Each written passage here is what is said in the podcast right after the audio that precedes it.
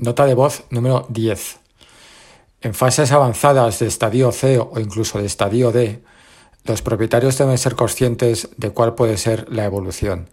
En muchos casos el tiempo de supervivencia está, es reducido y eh, deben saber que en caso de valorar un proceso refractario, eh, pues es necesario que valoren ciertas opciones, pues incluso la eutanasia.